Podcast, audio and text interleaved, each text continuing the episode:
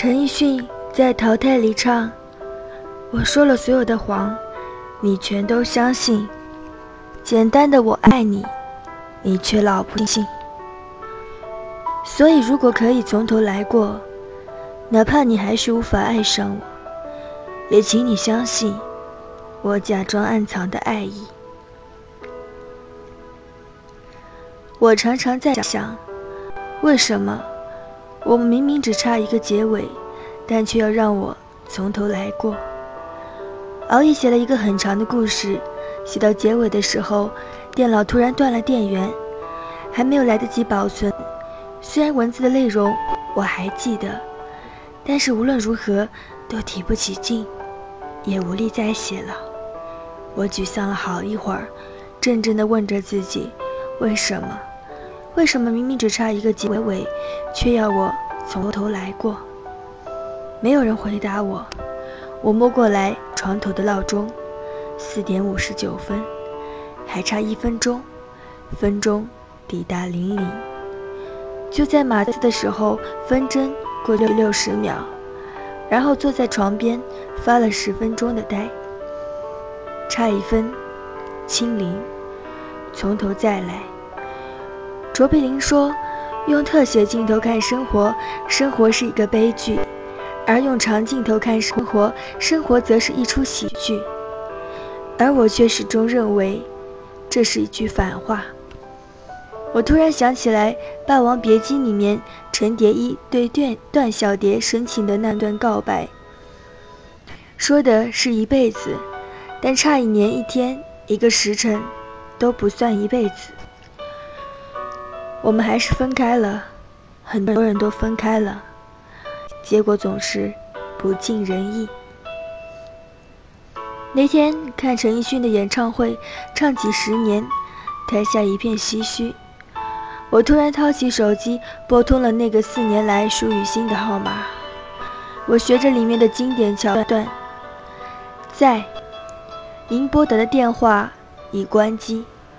请留言的后面对着空气说了一句：“喂，不如我们从头来过。”接下来我又对自己说：“没关系，你也不用给我机会，反正我还有一生可以浪费。”我就剩下这么一点点的倔是我的优点。后来听到喜欢的《葡萄成熟》里面的那一句：“就算失手，始终要守；就算落泪。”但是我这么酷，怎么可以哭？把时间和爱情浪费在你的身上，于是那天晚上又开始失眠。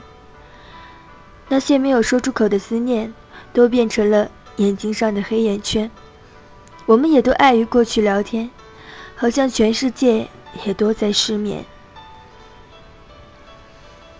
第二天，我决定去陌生的地方，逃离熟悉的场所几天。睡在床上翻书，看到了这一段。漂泊是一个任谁都会念到的词语，但是真正的行者浪荡在世间，多数不是定居型的人，喜欢旅游那样畅快，而是因为一个迁徙型的人，在世间任何地方都感觉毫无区别，于是不断的寻找一个让孤独不再那么明显的地方。刚从熟悉的生活里走开，看到这段文字，瞬间眼眶有点湿。我大概不是迁徙型，但我却有浑身不安定的因素。丁玲说：“不知道从什么时候开始，家和旅馆是一样的，餐厅和路边摊是一样的，这里和那里也是一样的。”于是我突然意识到一件事情：当我成为异乡人，我就在故乡和异乡。都成了异乡人。刚得出这个结论时，我异常欣喜，但只是不到半分钟，我就难过的发现，我已经成了你的异乡人，你却不知行踪。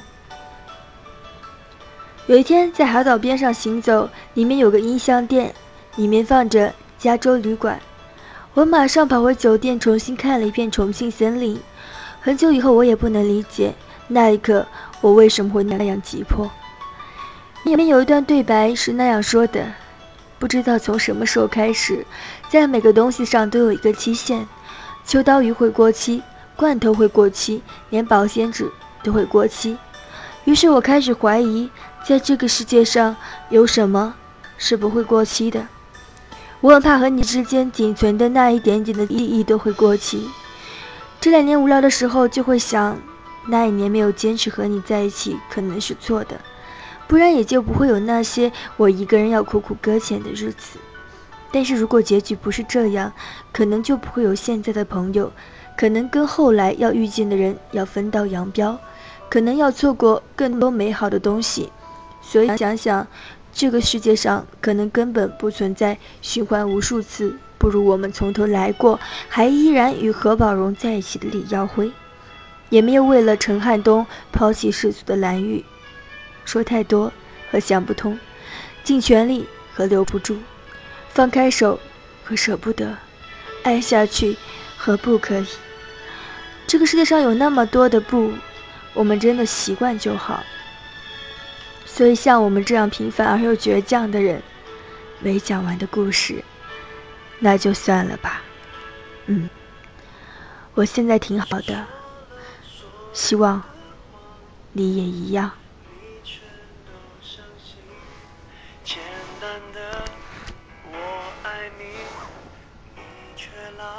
不行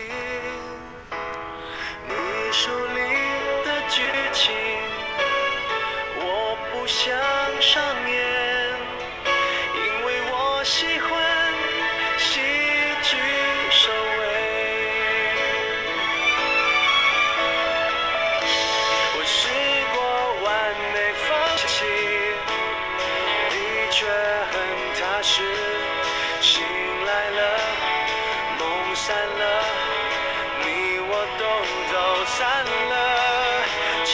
字。